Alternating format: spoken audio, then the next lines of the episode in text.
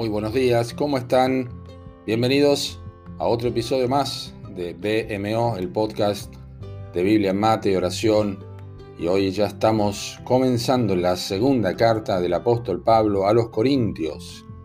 Estamos leyendo Segunda de Corintios capítulos 1 al 4. Nuestro episodio hoy se titula Ningún envase de lujo. Dice así nuestro texto. Pero tenemos este tesoro en vasos de barro para que la excelencia del poder sea de Dios y no de nosotros, que estamos atribulados en todo, mas no angustiados, en apuros, mas no desesperados, perseguidos, mas no desamparados, derribados, pero no destruidos, llevando en el cuerpo siempre por todas partes la muerte de Jesús, para que también la vida de Jesús se manifieste en nuestros cuerpos. Segunda de Corintios capítulo 4 versículos 7 al 10. ¿Viste en las joyerías cómo se exponen a la vista del público las piezas de oro o con piedras preciosas? Y si tuviste la oportunidad de comprar o observar la venta de alguna de estas cosas, ¿recordás el tipo de envase y presentación que usaron para entregarlo?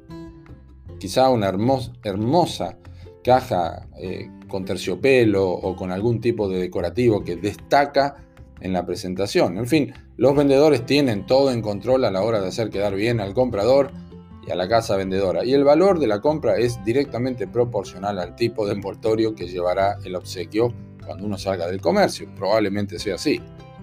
El Evangelio de Jesucristo, quien es el tesoro más grande que alguien puede tener, incomparable a cualquier joya preciosa o valor que este mundo pueda ofrecer, es entregado al mundo no en envoltorios destacados, sino vasos de barro.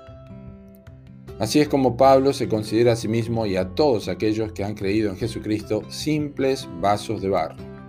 Es profundamente instructivo entender que el apóstol Pablo se estaba refiriendo a vasijas de barro cocido utilizadas para almacenar desechos de origen orgánico y por lo tanto absolutamente, y nos dice el pastor MacArthur, prescindibles, comunes y reemplazables. ¿Qué importa entonces lo de afuera si lo que se lleva adentro es incomparable? Y por esta razón, los hijos de Dios, cuando tienen en claro este principio, pueden atravesar la tribulación sin hundirse en la angustia. Pueden estar en apuros, pero nunca desesperan. Quizá padezcan persecución, pero nunca sienten que están desamparados.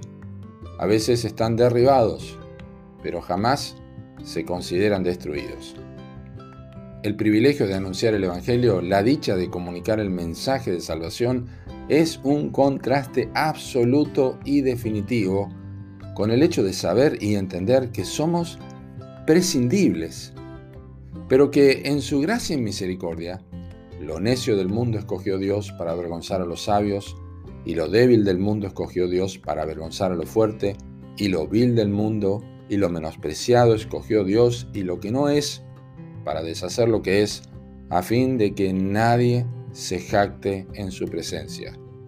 Sí, lo dijo el apóstol Pablo en 1 Corintios capítulo 1 versículos 27 al 29. Así que recordá esto siempre.